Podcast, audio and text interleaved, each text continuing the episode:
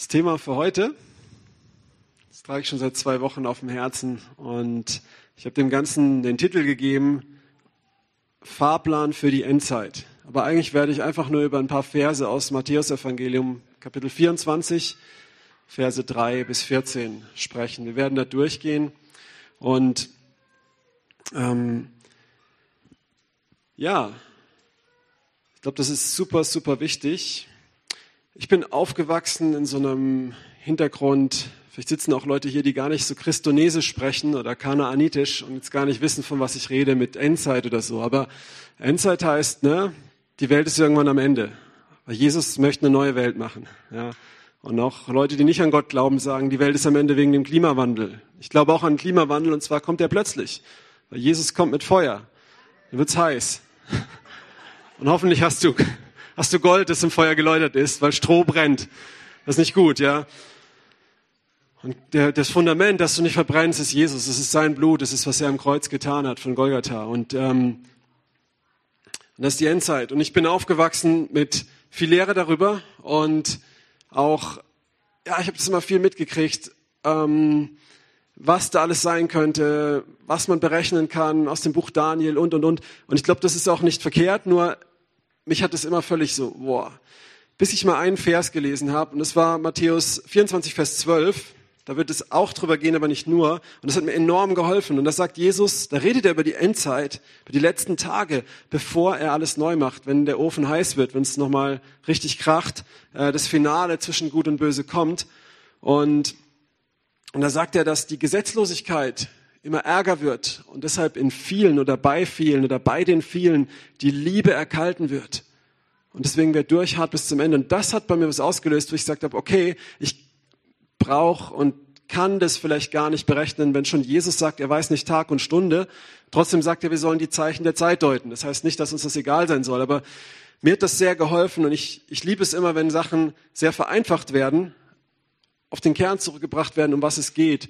Und da ist Jesus sehr gut drin. Er bringt Sachen, die wir heute über 2000 Jahre Kirchengeschichte total verdreht und kompliziert haben, auf einen einfachen Punkt zurück. Ja, ähm, was er im Prinzip hier sagt, ist, es wird schlimm und in dem Ganzen halte durch und achte auf dein Herz. Das ist ganz wichtig, dass, deine, dass die Liebe nicht erkaltet, dass du durchhältst bis zum Ende. Und das ist sehr wichtig. Und viele fragen sich, sind wir denn in der Endzeit oder nicht? Das haben ja schon die Leute vor uns geglaubt. Das haben ja schon die Apostel geglaubt, dass sie in den letzten Tagen sind. Und Jesus hat es gesagt. Ist Jesus nun ein Lügner oder die Apostel? Nein, ganz klar. Seit Jesus am Kreuz gestorben ist, haben die letzten Tage begonnen. Und alles geht einem Ende zu, weil er hat, er hat es erfüllt. Die Siegel konnten gebrochen werden. Ähm, und jetzt, jetzt kann die, die, der letzte Abschnitt der, der Menschheitsgeschichte losgehen, die letzten Tage. Und Jesus spricht in demselben Kapitel 24 auch darüber, dass man wachsam sein soll, wenn man nicht weiß, wann er wiederkommt. Und dass man gefunden werden soll, nicht betrunken und seine Mitknechte schlagend, sondern treu bei der Arbeit, ja. Und deswegen ist es gut, in dieser Erwartung zu leben, ob so oder so. Und selbst wenn die Endzeit sich nochmal 100 Jahre hinzieht oder 20 Jahre oder 5 Jahre oder 2030, wie es manche Leute vermuten, ich weiß es nicht. Aber eins weiß ich, ich will durchhalten bis zum Ende. Nicht? Wir alle auch, oder? So, und wir sehen aber interessanterweise tatsächlich viele erfüllte Prophezeiungen in der Bibel. Die Bibel ist sowieso sehr faszinierend. Du findest auch historisch Prophezeiungen aus dem Alten Testament ähm, der Juden, die heute Jesus als Messias ablehnen, aber ihr danach bestätigt so sehr das Kommen des Herrn Jesus und den Lauf der Geschichte auch danach. Ja, wenn du das Buch Daniel durchliest, faszinierend, ja, wo historisch der Zeitpunkt des Messias, wenn, wenn ein anderes Land dort ist, äh, das Land Israel besetzt hält und Straßen aufgebaut werden, was unter der, der Herrschaft der Römer passiert ist, dass dann der Messias auftreten wird, für eine Zeit da sein wird, weggerafft wird und dann das Opfer im Tempel aufhört, was dann auch nach dem Tod Jesu passiert ist, als der Tempel ein unter Titus ähm, ähm, vernichtet wurde. Ja, das sind historische Dinge, aber auch jetzt in dieser Zeit, zum Beispiel, wenn du Hesekiel 38 und 39 liest über den Gog und den Magog und was wir gerade lesen, im, äh, was wir gerade sehen letztes Jahr, ich weiß nicht, wer das mitbekommen hat, wo die äh, Vereinigten Emirate, ähm, die Arabischen Emirate und Bahrain, das Königreich mit Israel einen Friedensvertrag geschlossen haben. Und wenn du liest, was da für Völkerschaften sind, ist es super interessant, dass dort einige Völkerschaften sind, die gegen, gegen Israel gehen werden und ähm, und aber in diesen Völkerschaften gewisse Völker sagen werden, nee, das ist doch nicht richtig, das ist doch grundlos, wir schließen einen Friedensvertrag. Und ich möchte jetzt nicht ins Detail gehen, was nicht meine, meine Thema ist heute, aber es ist faszinierend, diese geografische Zuordnung zu diesen Völkerschaften, die sagen, wir schließen einen Friedensvertrag, die sind tatsächlich da ähm, im oberen Arabien am Persischen Golf angesiedelt. Und das sind Sachen, die sich vor unseren Augen erfüllen. Auch, auch man hätte schon sagen können, Hitler war der Antichrist, aber da war das Volk Israel nicht zurück in ihrem Land versammelt, ne, wie Gott es immer wieder verheißen hat. Das sind alles Dinge, die jetzt sich erfüllen. Und auch schon die Apostel haben gesagt in den letzten Tagen, und wir dürfen es auch sagen, es ist super, super, super, super spannend. Und was aber auch ist, wir leben in einer sehr spannenden Zeit und es ist wichtig und Jesus gibt uns einen Auftrag für diese letzten Tage, wann die auch sind, dass wir dort durchhalten, dass wir dort durchgehen, dass wir siegreich durchgehen, ähm, was, was wichtig ist, was auf uns zukommt. Und ich glaube, das ist top aktuell in dieser Zeit jetzt gerade, egal was du davon halten möchtest, okay? Und jetzt schnallt euch an, es geht los. Ähm, ganz kurz noch in Matthäus 24 und 25, das sind auch ja diese Endzeitreden Jesu, wir finden es auch in, ich glaube, Lukas 21, Markus 13 und äh, natürlich auch in der Offenbarung, im Buch Daniel und vielen anderen Stellen der Bibel, Malachi 3 und so. Aber hier geht Jesus darauf ein, er spricht, und es startet alles damit, dass die Jünger ihm den Tempel zeigen wollen, in den Versen 1 und 2, das werde ich jetzt kurz überspringen. Und, ähm, und Jesus sagt, guckt es euch genau an, denn hier wird kein Stein auf dem anderen mehr stehen. Es wird alles zerstört sein. Hat sich das schon erfüllt? Das ist eine gute Frage, weil die Klagemauer steht ja noch. Ne? Das ist die Frage, ob das zum Tempel zählt oder nicht. Aber ähm, es gibt ja Leute, die sagen, das, was Jesus hier sagt, bezieht sich nur auf die Zerstörung Jerusalems. Und da können wir jetzt auch drüber streiten. Das ist mir jetzt aber gerade gar nicht wichtig, wenn ihr mir bei der Einführung zugehört habt. Mir geht es um was anderes. Mir geht jetzt nicht darum, dass wir die Zeichen deuten und das und das wissen, weil das wird dir am Ende nichts bringen, wenn du Anstoß nimmst und abfällst. Wenn du Anstoß nimmst und die Liebe erkaltet. Ja, das ist, ähm, dann bringt dir dein Kopfwissen nichts. Ja, und trotzdem solltet ihr bewusst sein, oh, da sind gewisse Zeichen und die sollten Alarmglocken auslösen. Und zwar in der Jetztzeit.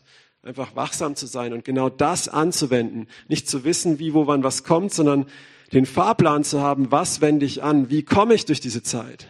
Ist doch viel wichtiger, wie schon im Vorfeld einen Spoiler zu haben, wie was kommt. Der Spoiler ist der, dass Jesus gewinnt am Ende. Es ist Böse, es sich erhebt und Jesus gewinnt. Aber dieses, dieses, das ist leicht zu sagen, aber es ist nicht leicht zu sagen, wenn du jetzt zur Kirche in Afghanistan gehörst. Dann ist es nicht leicht.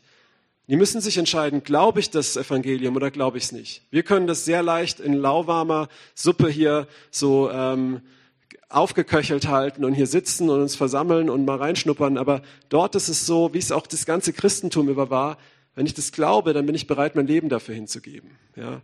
Und nicht nur dort, auch in Somalia, in Nordkorea geht es den Christen schon seit Jahren genauso. Also das ist ähm, und und auch früher hier in, in Deutschland in etliche Jahrhunderte und die erste Christenheit, das war, wenn du Christ wurdest, hast du dein Todesurteil unterzeichnet. Es war eine Frage der Zeit, wann du vor den Löwen warst oder äh, zersägt wurdest oder sowas. Ne? Kommen wir später noch drauf. Aber Jesus sagt ganz klar, ihr ähm, schaut euch an, das wird zerstört. Und dann reden die, reden die Jünger, fragen Jesus ähm, in Vers 3, als er auf dem Ölsaß saß, sagten, traten seine Jünger zu ihm, als er alleine war, und sagten, sage uns, wann wird das sein und was ist das Zeichen deiner Ankunft und der Vollendung des Zeitalters?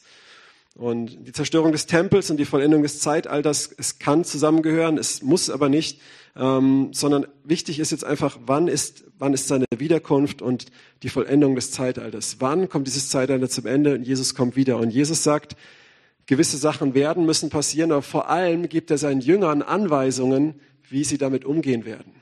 Und die sind für uns, egal ob das in 100 Jahren ist oder in fünf Jahren, einfach wichtig. Weil er hat es schon seinen Jüngern gegeben. Ne? Nicht nur, dass die das aufheben, so ähm, irgendwie in einer Zeitkapsel bis zur Endzeit, sondern dass sie es schon anwenden da. Weil das, was wir hier lesen, ist auch schon den Jüngern teilweise widerfahren.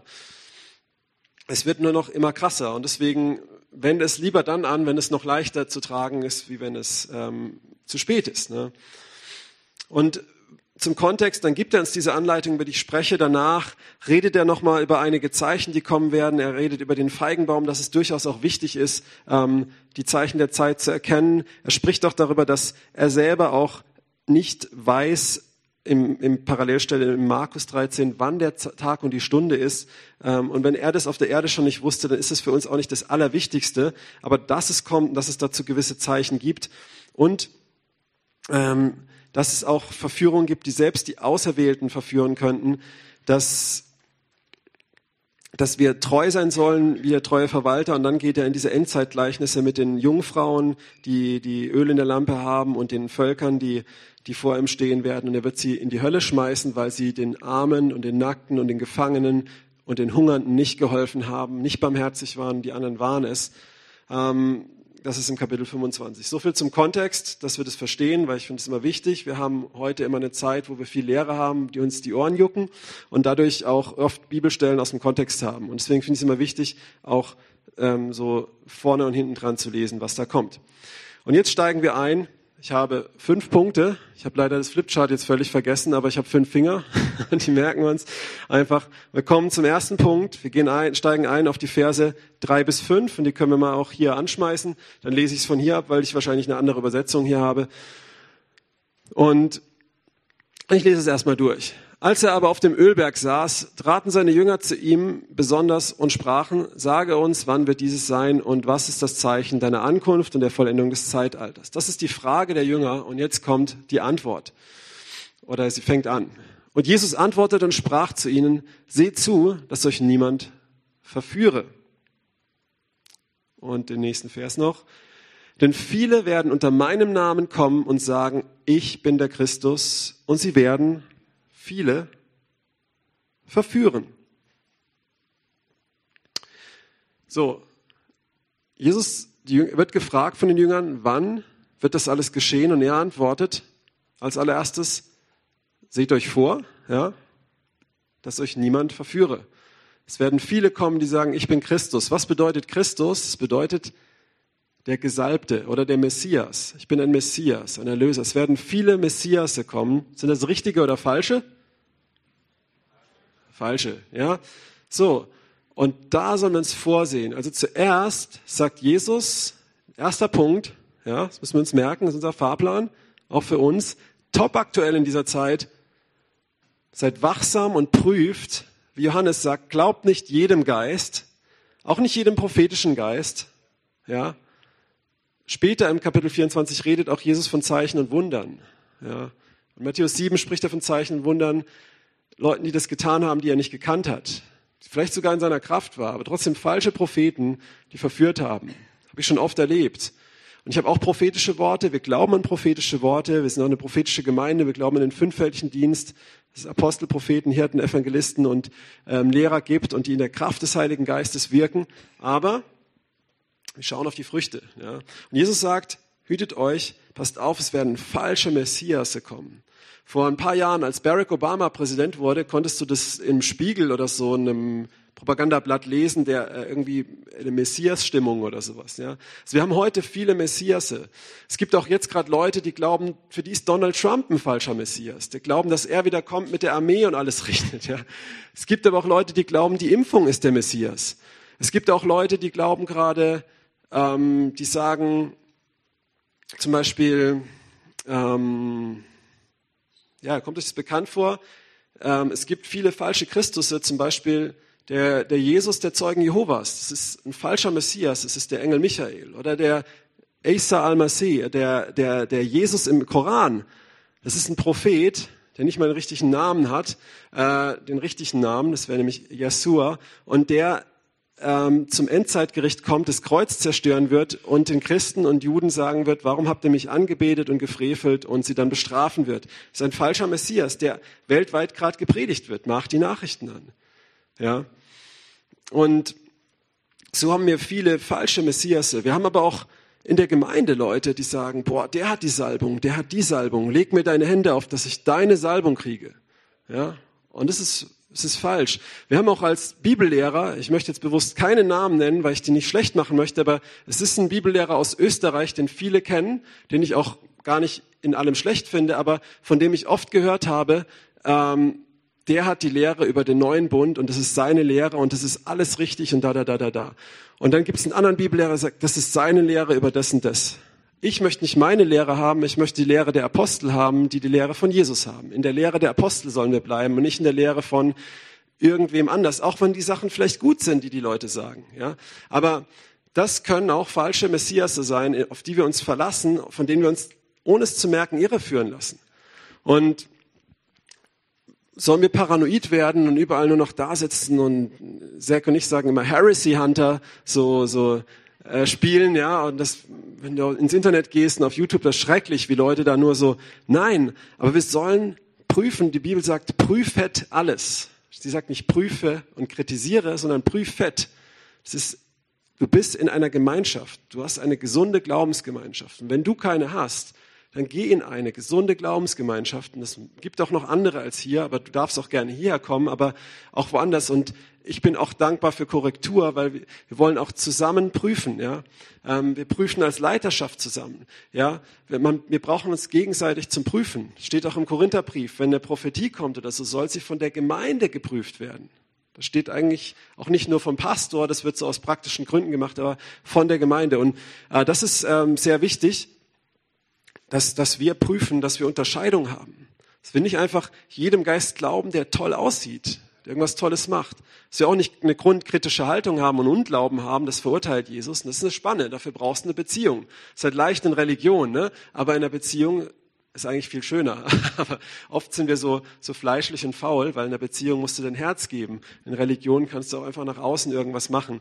Und deswegen sagt Jesus hier, passt auf, da kommt Verführung Verführung heißt doch, es klingt was Schönes und es bringt ganz sanft auf den Abweg. Wir erinnern uns, Satan kommt zu Eva nicht mit einer Lüge, sondern er kommt mit neun Wahrheiten und einer Lüge.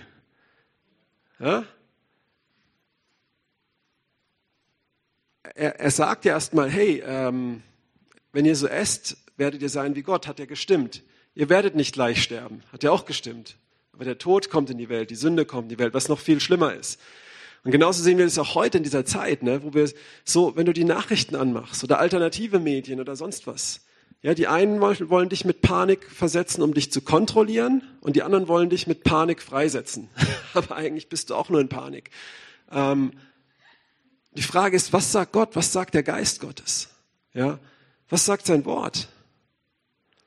Und was sagen Leute, die predigen? Predigen die aus einer politischen Motivation oder aus ihrem dummen Fleisch, weil sie fleischlich und faul sind und den kürzesten, kompromissreichsten Weg gehen wollen. Das gibt es auch. Da predigen sie aus einer Gottesfurcht raus. Aus Liebe zu ihren Schafen. Sagen sie die Wahrheit. Aber Verführung ist immer, es sieht super gut aus. Es sind super viele Gründe, die dagegen, dafür sprechen und nur ein kleiner Grund, der dagegen spricht. So ein kleiner Kompromiss, ja. Und, hm, ist natürlich auch mit ähm, aktuelle Thematik. Ne? Wenn, wenn, das ist natürlich auch jeder, aber wo, wo, man, wo wir dazu verführt werden, jetzt gerade gewisse Schritte zu gehen, mach doch das, dann wird es doch alles leichter. Wenn du von deinem Gewissen denkst, nee, ich will das nicht, irgendwas stimmt hier nicht, ich werde hier gepusht zu irgendwas, ja, ähm, dann, dann kann das auch eine Verführung sein. Also jetzt mal unabhängig, was du denkst von der Impfung, aber wie damit gerade umgegangen wird, also ich persönlich habe meine Meinung, habe ich auch schon öfters gesagt, aber wie damit umgegangen wird, wie wir unter Druck gesetzt werden oder gelockt werden mit einer Bratwurst oder endlich wieder in Urlaub oder in die Disco oder sonst was. Oder du, guck mal, du als Prediger kannst du jetzt wieder reisen oder sowas. Mach's endlich, dann ist es für uns andere auch vorbei. Das ist mal unabhängig von jetzt dem ganzen Thema, worüber sich auch viele Leute streiten und Gemeinden zerbrechen, was nicht richtig ist, ja. Aber dieser Geist, der, der gerade hinter dieser Politik und dem Ganzen ist, ja, das ist, das ist genau das, was hier steht. Das ist Verführung. Du wirst konditioniert und ich muss auch sagen, es gibt auch Leute, die haben eine andere Motivation, das zu machen. Ja, das muss man auch immer unterscheiden. Was ist die Motivation, gewisse Dinge zu machen? Ja, ähm, und was ist dein, dein, dein, dein Das ist dein Gewissen und diese ganzen Dinge. Aber dieser, dieser, dieser Zug gerade, diese Versuchung, das zu machen, um einen Vorteil, um einen leichten Weg zu kriegen, und das siehst du gerade politisch und medial und sowas, das ist genau auch eine Versuchung. Ähm, und du wirst konditioniert, einfach einen kleinen Schritt zu machen, noch einen kleinen, noch einen, danach kommt das nächste und das nächste. Es geht doch nicht, das hört doch nicht auf, das wird doch noch viel krasser. Wart's mal ab, wart's mal ab. Ähm, und, und das ist ein Beispiel, ja. Ob das jetzt die Endzeitverführung ist, ja, es ist eine Endzeitverführung auf jeden Fall. Ich glaube, es kommen noch mehr. Das ist der, ist der Anfang. Das ist offensichtlich auf der ganzen Welt gerade. Ne? Jesus sagt, eine Drangsal, die über die ganze Welt geht, das gab es so auch nicht. Vielleicht kommen noch mehrere Drangsale. Aber egal, weil unser Fahrplan ist, wir, wir, wir sind in der Endzeit und wir gehen so durch. Wir, wir, sind, wir widerstehen dieser Versuchung. Wir prüfen diese falschen Messiasse, diese falschen Verheißungen und ähm, falsche Lehren und auch, auch Panik. Ne? genauso gibt es auch auf der anderen Seite gerade viele, die so, so Alternativmedien, die dann voll esoterisch sind und so viele Christen schicken mir diesen Müll und ich sage, hey, das ist eine Hexe, die das Video macht. Ist dir das bewusst? Guck mal, was die da für Rituale dir noch sagt. Geh auf den Marktplatz und zünd eine Kerze an, weil die uns die Kommunikation kappen und bla und Deep State und das. Und ich sage, hey, das ist eine Hexe, die Frau. Und so viele Christen, auch Leute aus der Gemeinde, haben mir so, so einen Müll schon geschickt, wo ich sage, hey, unterscheid doch mal, ja. Folg nicht jedem Geist. Ne? Und genau, auch, auch so, so ähm, ja, wir haben jetzt von, von Zeichen so gehabt, aber auch, auch genauso auch ähm, Medizin und alternative Medizin und, und es können ganz viele falsche Messiasse sein, aber ähm, da können wir jetzt ewig weitermachen, aber der Punkt ist, dass Jesus sagt, seid wachsam und prüft es. Prüft es auch gemeinsam. Ne? Genau, im Plural. Ne? So, das ist der erste Punkt. Verführung, wachsam sein. Ja? Okay, zweiter Punkt. Verse 6 bis 8 bitte. Ihr werdet aber von Kriegen und Kriegsgerüchten hören. Seht zu und erschrecket nicht, denn dies alles muss geschehen, aber es ist noch nicht das Ende. Denn es wird sich Nation gegen Nation erheben und Königreich gegen Königreich und es werden Hungersnöte und Seuchen sein und Erdbeben und an verschiedenen Orten. Ist gerade hochaktuell, aber ist auch schon die letzten Jahre so. Ne? Alles dieses aber ist erst der Anfang der Wehen. So, der erste Punkt war falsche Christusse, falsche Messiasse und Verführung. Der zweite Punkt ist keine Angst, nicht erschrecken. Es ist normal. Es muss schlimmer werden. Ja. So, also diese ganzen Dinge. Leute sagen, jetzt ist die Corona-Zeit oder das und das. Das ist jetzt das sind Zeichen der Endzeit, absolut. Aber Jesus sagt, das ist erst der Anfang. Ja? Aber in dem Ausmaß, dass es so um die Welt geht ähm, und, und gewisse Dinge, das gab es natürlich noch nicht. Das ist schon interessant. Aber für uns ist wichtig, nicht, ist es jetzt und das, sondern sei wachsam, sei bei der Arbeit, sei als Knecht gefunden, der, wenn sein Herr wiederkommt, der bei der Arbeit gefunden wird, der nicht schläft oder betrunken ist oder so. Ja. Und deswegen wenden wir das an, was Jesus sagt. Also nochmal Vers äh, 6 bitte. Ähm, genau, erschreckt nicht. Habt keine Angst. Erschreckt nicht davor. Ja. Wie viel Medien ziehst du dir rein? Wie viel guckst du auf die Umstände, die gerade da sind? Und wie viel guckst du in Gottes Wort? Es ist ganz leicht, dass du aus christlicher Motivation dich gerade mit Sachen ähm, politisch beschäftigst und, und, und, ähm, um up-to-date zu sein, um unterscheiden zu können, um den Punkt 1 auszuführen, aber du verlierst den Fokus.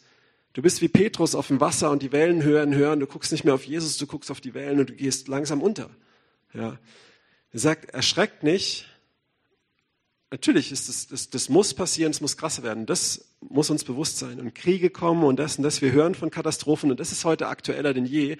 Wenn du die Nachrichten anmachst, äh, du hörst ständig, auf der ganzen Welt hörst du von den Katastrophen. Ne? Überall Überschwemmungen, jetzt war auch New York überschwemmt, auch Australien überschwemmt. Ganz seltsam, aber sogar ähm, war das die Bildzeitung, was schrieb in Australien, Flut biblischen Ausmaßes und sowas. Ja, aber hab keine Angst, weil wir haben Jesus. Heißt es, dass wir nicht ersaufen können? Nein. Heißt es, dass wir nicht in den Krieg kommen? Nein. Aber glauben wir in die Auferstehung? Oder sind wir Blender? Sind wir Namenschristen? Dann können wir umkehren.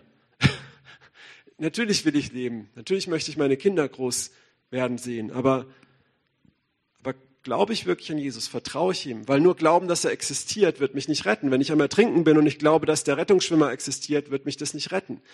Selbst Satan glaubt, dass Jesus existiert. Er glaubt sehr stark an das Kreuz und er hasst es. Ja, mit meinen Worten. Oder im Jakobusbrief, die Dämonen glauben, da ist ein Gott und sie zittern. Das erleben wir immer wieder bei Dämonenaustreibungen. Sie zittern. Und wenn man den Vers vorliest, dann zittern sie noch mehr, weil sie das nicht mögen. und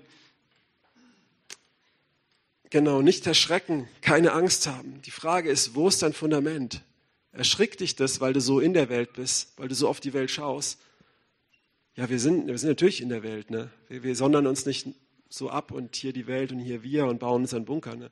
Aber wir haben auch nicht da unsere Heimat, unser Fundament. Das steht nicht darauf. Ich liebe unsere Grundrechte und, und all Zeug. Momentan sind sie scheinbar nicht mehr wert wie ein Stück Klopapier ähm, beim nächsten Hamsterkauf. Aber, aber ich kann auch ohne die leben. Ja, weil das ist nicht, was mir Freiheit gibt. Meine Freiheit ist Jesus. Ich habe es schon mal gesagt. Unsere Geschwister, die gerade im Gefängnis sind, die sind frei, die gerade hingerichtet werden in Afghanistan. Und das ist jetzt nicht nur medial. Und ich kenne Leute, die Leute dort kennen. Das ist Realität. Es gibt natürlich auch, auch äh, unterschiedliche Bevölkerungsgruppen, Gebiete und. Aber für die Christen dort ist es Realität. Und die sind frei, weil sie wissen, wo sie hingehen. Die Renate, die ich, die beerdigt wurde, jetzt die ich beerdigen durfte, die, das war, es ist ein Heimgehen in Frieden. Sie ist wirklich frei. Und wofür lebst du? Wofür arbeitest du? Für dein Haus? Für deine Familie? Für Menschen, die, denen du es recht machst? weil du so erzogen wurdest, weil du es deinen Eltern beweisen möchtest, weil du, weil man das muss. Natürlich ist es, wir sollen nicht faul sein, nicht falsch verstehen. Ne? Aber worauf stehst du wirklich? Ne? Und wenn, wenn du der Welt nicht gestorben bist, hast du Angst. Jesus sagt nicht ohne Grund, wer sein Vater, Mutter, Frau, sogar die Kinder, Haus und alles, was er hat, nicht entsagen kann, wer das sogar hasst, im Vergleich zu mir. Also damit meint er, ihr könnt die schon lieben, aber meine Liebe, die Liebe zu mir muss so viel größer sein wie zu diesen Sachen, dass es im Verhältnismäßig wie ein Hass ist, ja. Dann kann ihr mir nicht nachfolgen. Warum sagt er das? Weil Jesus weiß, wenn seine, seine Jünger, die ihm nachfolgen, müssen alles hinlegen, müssen bereit sein, alles hinzulegen. Und wenn du das mehr liebst, kannst du nicht alles hinlegen. Dann kannst du ihm nicht nachfolgen und dann wirst du zusammenbrechen. Und das ist natürlich nicht einfach, ja. Natürlich liebe ich meine Kinder. Ich würde mein Leben sofort für sie hingeben. Ne? Aber, aber ich, vor zweieinhalb Jahren bin ich nach, nach ähm, in ein sehr, ja, kann mal sagen, bin ich nach Pakistan geflogen. Ja. Und ein paar Tage davor schlage ich die Bibel auf und lese den Philipperbrief morgens. Ich bin früher geweckt worden vom Herrn. Da heißt, Jesus ist mein Leben und Sterben mein Gewinn. Da wurde gerade unsere dritte Tochter geboren. Und da kam mir dann das erste Mal so der Gedanke, hm, was ist eigentlich, wenn ich nicht mehr zurückkomme? Das ist schon das ist eines der gefährlichsten Länder der Welt und so. Ähm, und ich gehe da jetzt nicht hin, äh, um Urlaub zu machen oder so. Äh, in einer sicheren Hotelanlage gibt es da nicht so viele, aber um auf der Straße Jesus zu predigen. Ähm, und dann habe ich mir auch die Frage gestellt, okay, aber mein Leben gehört Jesus und ist in seiner Hand. Natürlich möchte ich zurückkommen und preis den Herrn, hier bin ich. Aber ich habe gesagt, was ist in seiner Hand? Und wenn ich nicht zurückkomme, dann glaube ich das, was ich glaube oder nicht? Gehen Menschen in die Hölle ohne Jesus oder nicht? Gibt es ein Gericht am Ende oder nicht? Glaube ich das wirklich? Und bin ich bereit, den Weg zu gehen? Und die Frage ist, wenn ich Angst habe, wenn ich also darauf, da drin hänge, werde ich Angst haben ne? und erschrecken. Jesus sagt, das sind normale Dinge, ihr braucht nicht erschrecken. Und vor allem, wenn ich den Fokus nicht habe auf Jesus. Euer Herz erschrecke nicht. Glaubt an Gott, glaubt an mich, sagt Jesus in Johannes 16 oder 14. Die beiden Kapitel sind so ähnlich. Also, lest beides. Ähm, das sind normale Wehen, die müssen passieren. Okay, wir machen weiter. Ich sehe nämlich die Uhr. Oh Mann. Okay, dritter Punkt. Verse 9 bis 12. Ja, da habe ich eigentlich schon voll drauf eingestiegen. Dann werden sie euch in die Drangsal überliefern und euch töten, und ihr werdet von allen Nationen gehasst werden, um meines Namens willen. Und dann werden viele geärgert werden oder Anstoß nehmen und werden einander überliefern und einander hassen. Und viele falsche Propheten werden aufstehen und werden viele verführen. Genau, das noch nicht. Das wäre dann schon der nächste Punkt. Hier sehen wir, dass eine Verfolgung kommt.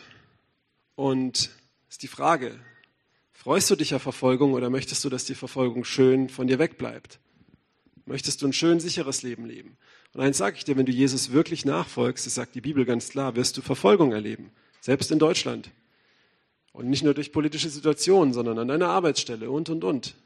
Ja. Äh, hier ist ein junger Mann, der mir das neulich erzählt hat in seiner Schulklasse, wo, ähm, wie heißt dieses? Pro Familia, eigentlich müssten sie heißen, wir hassen Familie, ähm, in seine Schulklasse kam und zum Thema irgendwie ähm, dann Sexualität ausleben und sowas, so Karten dahin gelegt haben und jeder konnte eine ziehen, die war so, wenn ich es richtig wiedergebe, äh, verdeckt, ja, also so. Und und er hat dann das Thema Bisexualität gezogen. Und dann war dann so ein Korb, ähm, finde ich gut, äh, sehe ich kritisch und bin ich dagegen. Und jeder musste dann das in den Korb legen, wie er sieht. Ne? Und damit sich outen und damit bist du natürlich ein Hassredner. Das ist ja heute das schlimmste Gesetz. Also wenn du das, wenn du Hassrede machst, ist es ja schlimmer wie, ich weiß nicht, Terrorismus oder andere Dinge.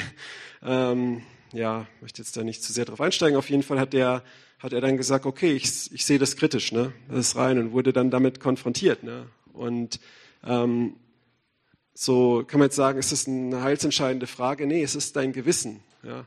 Dein Gewissen, wenn du sagst, ich sehe es halt fraglich äh, oder nicht gut oder so, ja. Aber das wird kommen und Jesus sagt dir aber noch krasser, sie werden euch hingeben und ihr werdet getötet werden.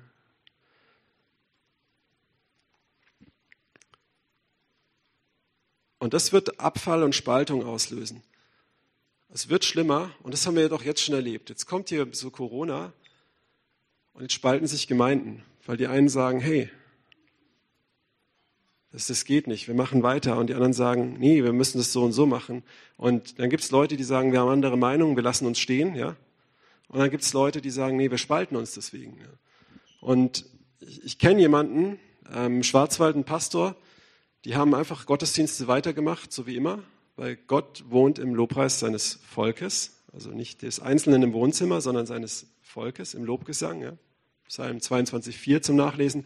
Und er hat gesagt, das kann nicht angehen, dass Gottes Thron demontiert wird. Ne? Und das heißt, wenn ihr zusammenkommt und verlasst nicht die Versammlung und so. Okay, wir wollen das machen nach seinem Gewissen. Ja? Und äh, die Polizei hat das gestürmt. Ja? Das war sehr unschön, aber sie haben super kühn reagiert. Sie haben dann einfach angefangen zu singen und die konnten nichts machen. Und äh, haben dann ähm, das noch am Ende das Vaterunser gebetet, dann haben sogar Polizisten mitgebetet und das war echt gut. Auch die, viele Polizisten waren sehr gerührt, fanden das auch nicht in Ordnung. Ne? Ähm, also natürlich zu sagen, hey, sie müssen aufhören, das sind die Verordnungen, aber das zu stürmen, ne? so mit richtig KSK-mäßig, das ist halt schon ein bisschen. Und das Krasse war, dass er sagte, dass das höchstwahrscheinlich ein anderer Christ aus der Stadt war, der sie verpetzt hat, der neidisch ist. Und weil er das total falsch findet. Und ein anderer Pastor hat dann auf Facebook sich distanziert, hat sie aus der evangelischen Allianz ausgeschlossen und, und, und, und, und. Du könntest darüber denken, auch aus anderen Gründen, man kann eine andere Perspektive haben, das war unverantwortlich und, und, und. Die Frage ist, ist es geschwisterlich, so miteinander umzugehen, ja. Und, und das ist natürlich auch eine, eine Spannung. Verfolgung wird kommen und dann wird Spaltung kommen, wird, plötzlich wird Bruder gegen Bruder gehen und Leute abfallen. Und der andere Punkt ist, nochmal der, bist du bereit? Ist dir dein guter Ruf wichtig? Ist dir dein Leben wichtig? Es gibt einen Mann, der heißt, äh, der hieß Robert Jermaine Thomas.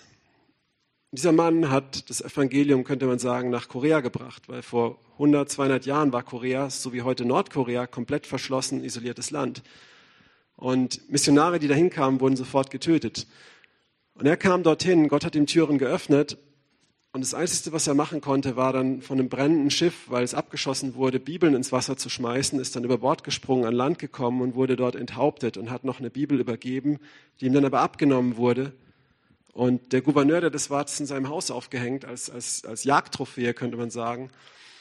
Und äh, von allen Eindringlingen, die immer kamen, hat er die Waffen genommen und von ihm hat er die Bibel dahin gehängt. Und ein junger Mann hat es gelesen, was in dieser Bibel stand. Und er hat diese, diese Verse nicht vergessen und er hat alles getan, hat sein Geld gespart, um das Haus des Gouverneurs nach seinem Tod zu kaufen.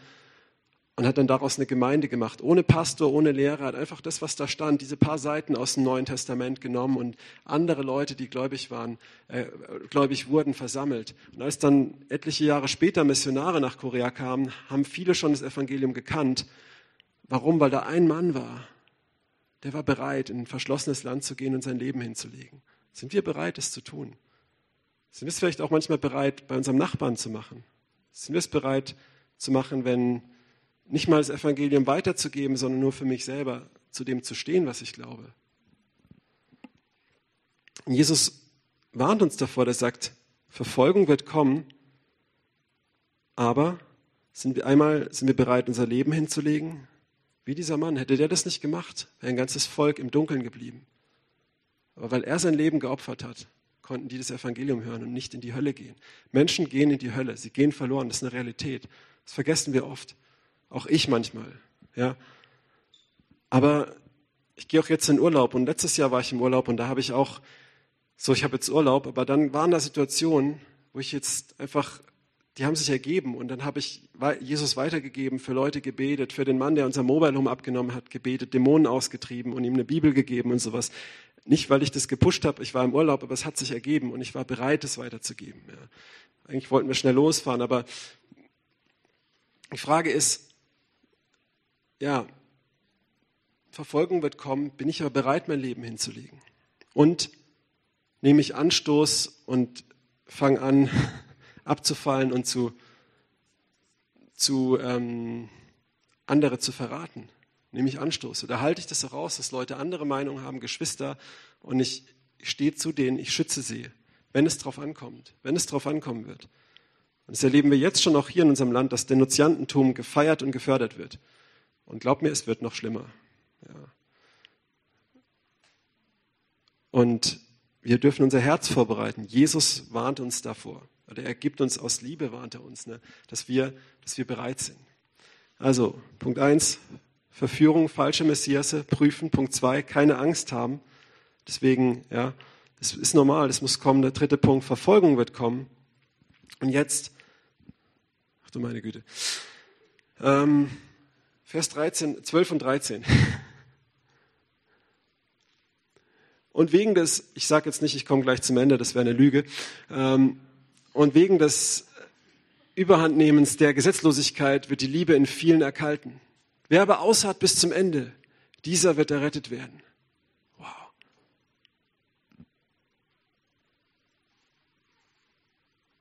Also mir geht's so, wenn ich die Nachrichten angucke, wenn ich sehe, was in Afghanistan passiert ist, das ist aufgrund von wirklich bösen Menschen, die Interessen haben, persönliche Interessen haben. Denen ging es niemals um die Menschen dort.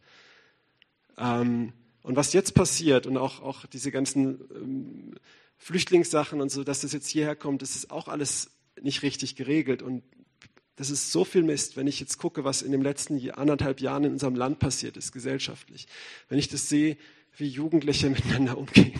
Wenn ich das, oh, es wird immer krasser, was für Gesetze verabschiedet werden. Ja. Jetzt im, im Europa, europäischer Ebene vor ein paar dieser, dieser polnische Antrag da, äh, dass man Abtreibung bis zum neunten Monat legalisiert es wird ein, Menschenrecht jetzt, das Recht auf freie Entfaltung der Familie. Und Ärzte, die das verweigern, können, das ist noch nicht in Deutschland der Fall auf europäischer Ebene, aber es ist eine Frage der zwei, drei Jahre, bis es auch in Deutschland soweit ist, können dann angezeigt werden wegen unterlassener Hilfeleistung, wenn die sagen, aus Gewissensgründen möchte ich keine Abtreibung machen. Das sind natürlich die Extremfälle, aber die werden kommen. Es werden die Türen dafür geöffnet. Und das ist auch erst der Anfang. Es wird noch viel krasser kommen. Wenn ich sowas sehe, es ist einfach nur, nur krank und alles. Aber der Punkt ist der, wo Jesus mich jetzt warnt, dass die Liebe nicht erkaltet. Es kann zwei Arten geschehen, wie die Liebe erkalten kann. Das eine ist, dass ich die, von dieser Gesetzlosigkeit so abstumpfe, wie viele Christen. Ich habe das gehört, ein lieber Bruder, der auch gerade hier ist, hat eine E-Mail geschrieben zu diesem Thema an andere Christen. Und dann kam doch die Antwort, ne, dafür, dagegen zu beten, gegen dieses Gesetz. Und dann kam doch die Antwort, ja, nee, wir Christen sind ja selber schuld, weil wir Leute, die sowas machen, zu sehr verurteilen. Von Christen, ja. Ich hoffe, ich gebe das jetzt ungefähr wieder richtig wieder, ja. Also entweder du, du bist schon so abgestumpft durch das, was du jeden Tag gehirngewaschen mitkriegst, durch diese Gesetzlosigkeit. Und hier heißt es nicht mal Ungerechtigkeit und Gesetzlosigkeit, weil Gottes Gesetz, Gottes Gebote sind gerecht. Wir stehen nicht mehr unter dem Gesetz, aber das Gesetz ist trotzdem gerecht. Das sind Werte drin, die Gottes Gerechtigkeit darstellen, sagt auch Paulus im Römerbrief. Und, und es wird mehr und mehr demontiert. Und die einen, da erkaltet die Liebe, weil sie, weil sie sich da einfach mitschwimmen, weil sie abstumpfen. Und bei den anderen erkaltet die Liebe, weil es ihnen so weh tut und sie anfangen, Böses mit Bösem zu vergelten weil sie sagen, diese Schweine und das und das und Feinde und das, ja. Und du siehst es auch, du kannst ja, also, jetzt kommt nochmal das Thema, ich habe, ich, ich, mit, mit dem, mit Impfen und Unimpfen und was da gerade gespalten wird, ja. Ich habe auch meine Meinung dazu. Aber ich, ich sehe das auch immer wieder, wie Christen dann sagen, die haben ihre Meinung so oder so, aber sie sehen den anderen und sagen, du bist falsch, du tötest Menschen oder du machst da voll mit und, und sowas. Wow, das ist super gefährlich, ja. Klar kann man seine Meinung sagen, sagen, ich sehe, das ist falsch. Absolut, man muss warnen nach seinem Gewissen, nach dem, was man sieht, ja. Aber der Punkt ist, wenn jetzt jemand mh, hm, ich kenne viele Christen, die sagen gerade, hey, was jetzt mit Afghanistan, die ganzen Flüchtlinge, die kommen, alles Terroristen und bla bla bla. Ich kenne hunderte von Flüchtlingen. Ich habe viele kennengelernt. Warum? Weil als die erste Flüchtlingswelle kam, wir haben eine Flüchtlingsarbeit gestartet. Und als alle schon gemacht haben, willkommen und bla bla bla, habe ich gewusst, oh, das wird ein Schuss in den Ofen. Aber, also ich habe das politisch gesehen nicht unterstützt, aber ich habe Menschen gesehen, die kommen. Und Jesus hat gesagt, liebt jeden, sogar deine Feinde. Und das sind nicht meine Feinde aber vielleicht bin ich der Feind von manchen, die mir den Kopf abschneiden wollen, aber ich habe dort auch Leute getroffen, die echte Notlagen haben, das gibt es auch. Und es gibt dort aber auch Leute, die rausgeschmissen gehören. Aber der Punkt ist, dass erstmal Jesus sagt, lass die Liebe nicht erkalten. Und welche Perspektive hast du jetzt? Das ist politisches Totalversagen, was hier geschieht, überhaupt dieser ganze Konflikt und dann auch dass man jetzt die einfach nicht vor Ort versorgt, die Leute viel besser oder, oder hier jetzt alle völlig unkontrolliert herholt und ohne die Identität zu checken und, und, und und Integrations sowieso schon überfordert ist und jetzt noch mehr. Das ist, kann man alles das richtig und falsch sehen. Der Punkt ist aber, wie gehe ich damit um? Mache ich, sind das jetzt Feindbilder oder sage ich, hey, das sind Menschen, die in ihrem Land niemals das Evangelium hören könnten oder sehr schwer und ich kann es ihnen jetzt bringen. wenn da einer dabei ist, der mir den Kopf verschneiden möchte, dann werde ich ihm von Jesus erzählen. Und wenn da einer dabei ist, der eine Notlage hat, dann werde ich ihm helfen.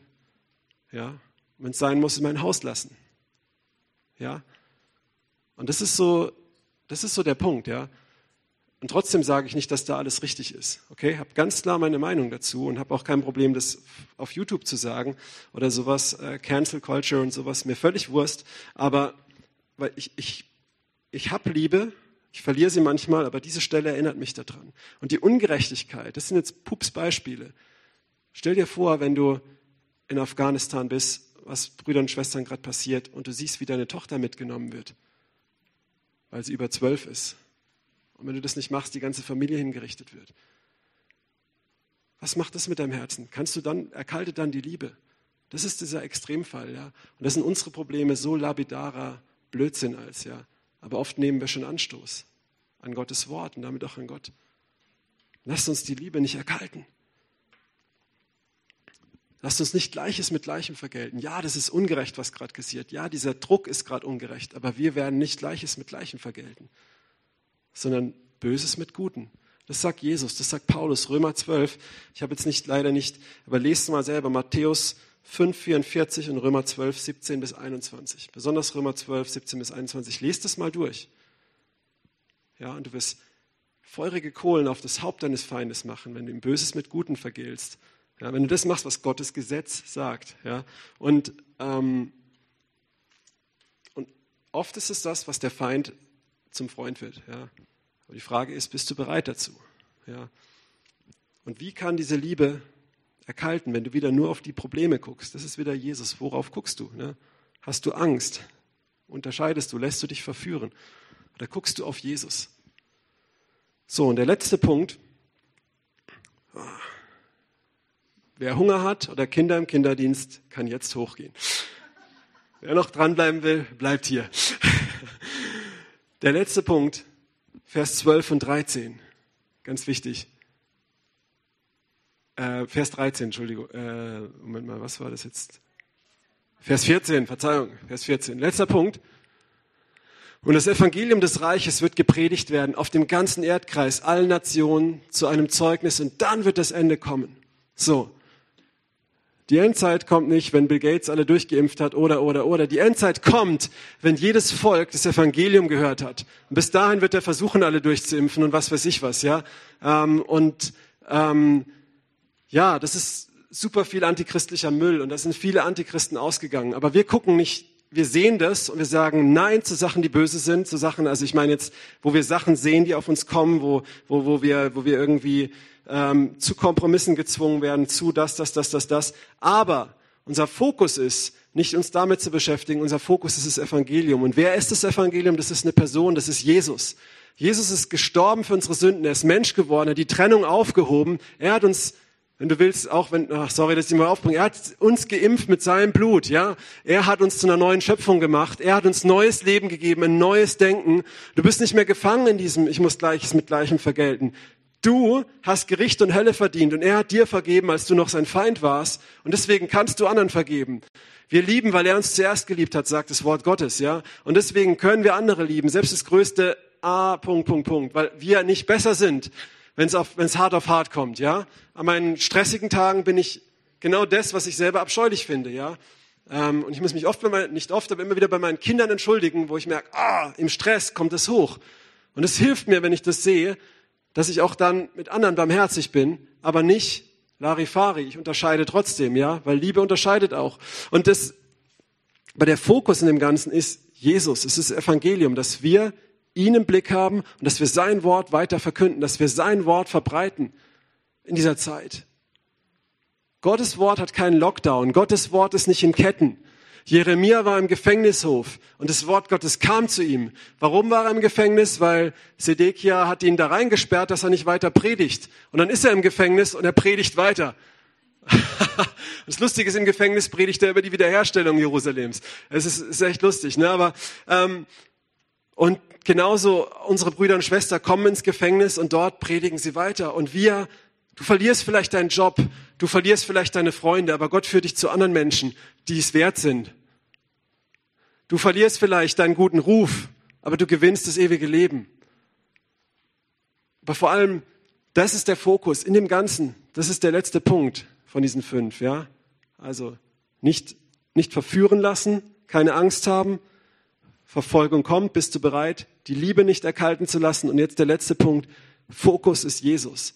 Unser Auftrag ist das Evangelium. Das zu leben und das zu verbreiten.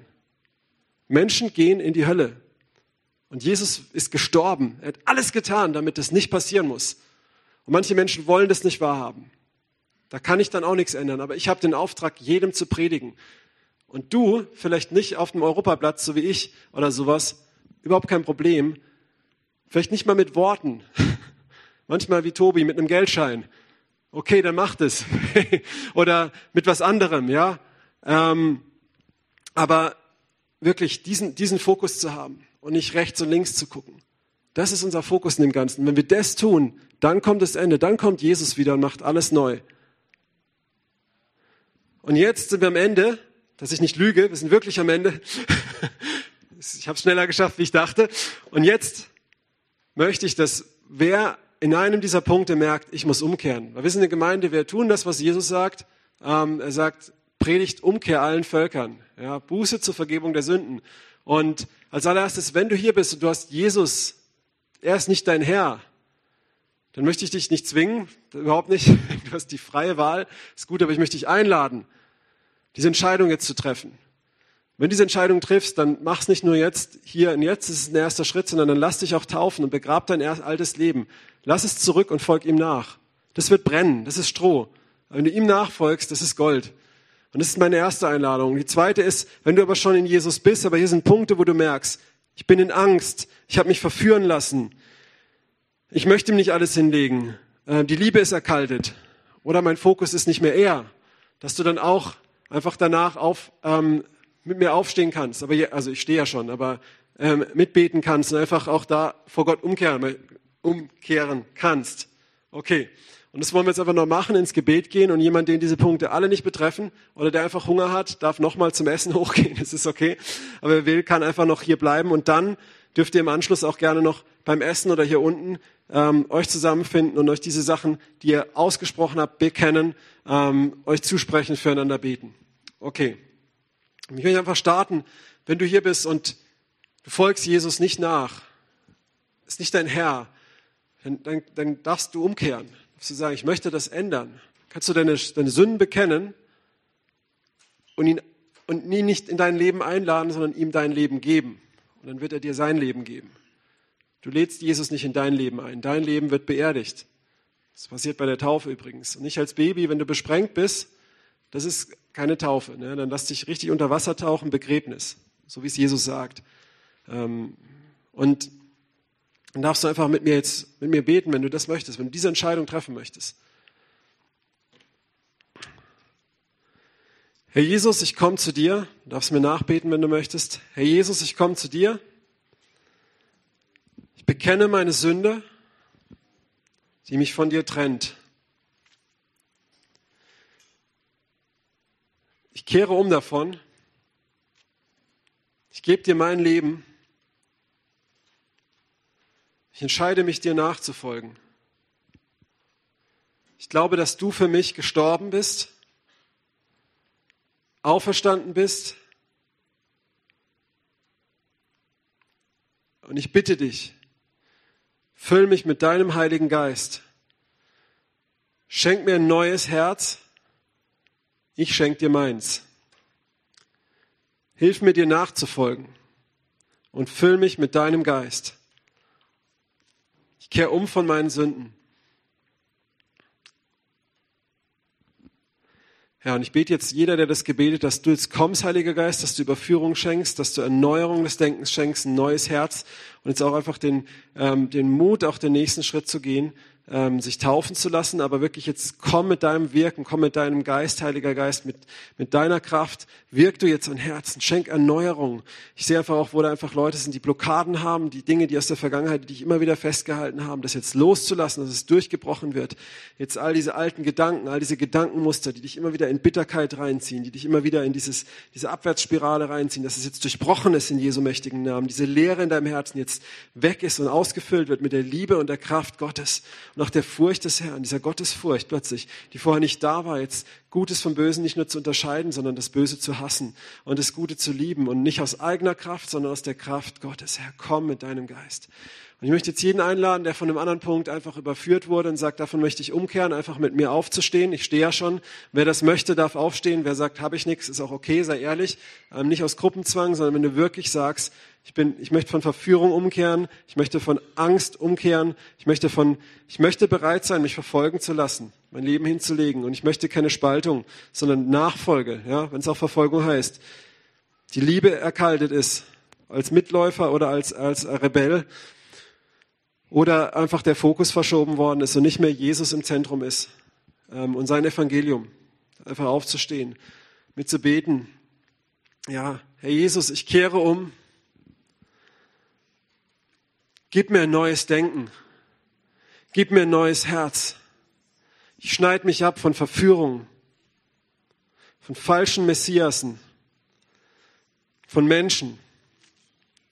Ich kehre um von Angst von Schrecken, von Harmoniesucht. Ich bin bereit, dir nachzufolgen, auch wenn ich verfolgt werde. Führe du mich, selbst dahin, wo ich nicht hin will. Ich halte mein Leben nicht mehr fest. Ich lege es hin. Ich kehre um und meine Liebe erkaltet ist. Zünde das Feuer neu an. Ich entscheide mich, das Böse zu hassen, das Gute zu lieben, dafür einzustehen. Ich entscheide mich, Menschen zu lieben. Ich tue Buße, wenn ich Gleiches mit Gleichem vergolten habe, in meinem Herzen wenn ich lieblos geworden bin, in meiner Familie, in meinem Umfeld. Ich entscheide mich, sogar meine Feinde zu lieben. Ich entscheide mich auszuharren. Und ich kehre um, wo mein Fokus auf das Falsche gelegt wurde. Ich kehre um mit meinem Fokus auf Jesus, auf dich, auf dein Wort, es zu verbreiten, Gutes zu tun, nicht um errettet zu werden, sondern weil ich errettet bin. Dich zu verkünden, dein Wort zu inhalieren und nicht die Medien, egal welche. Herr, gib mir neu Feuer. Danke, dass ich durch deine Kraft überwinde und siegreich bin in dieser Zeit, in der steigenden Finsternis, ein Licht bin. Nicht aus mir, sondern aus dir. In dem Namen Jesu. Amen. So, seid gesegnet, ne? Guten Appetit. Ich möchte euch einfach ermutigen, auch jetzt beim Essen, wenn ihr mit jemandem sitzt, einfach auch nochmal zu bekennen, zu erzählen. Anstatt über, euer, über den Hauskredit oder sonst was zu reden, auch zu sagen, hey, ich bin davon umgekehrt, das war so gut oder das oder jenes. Seid echt ermutigt, seid gesegnet, seid ein Licht. Amen.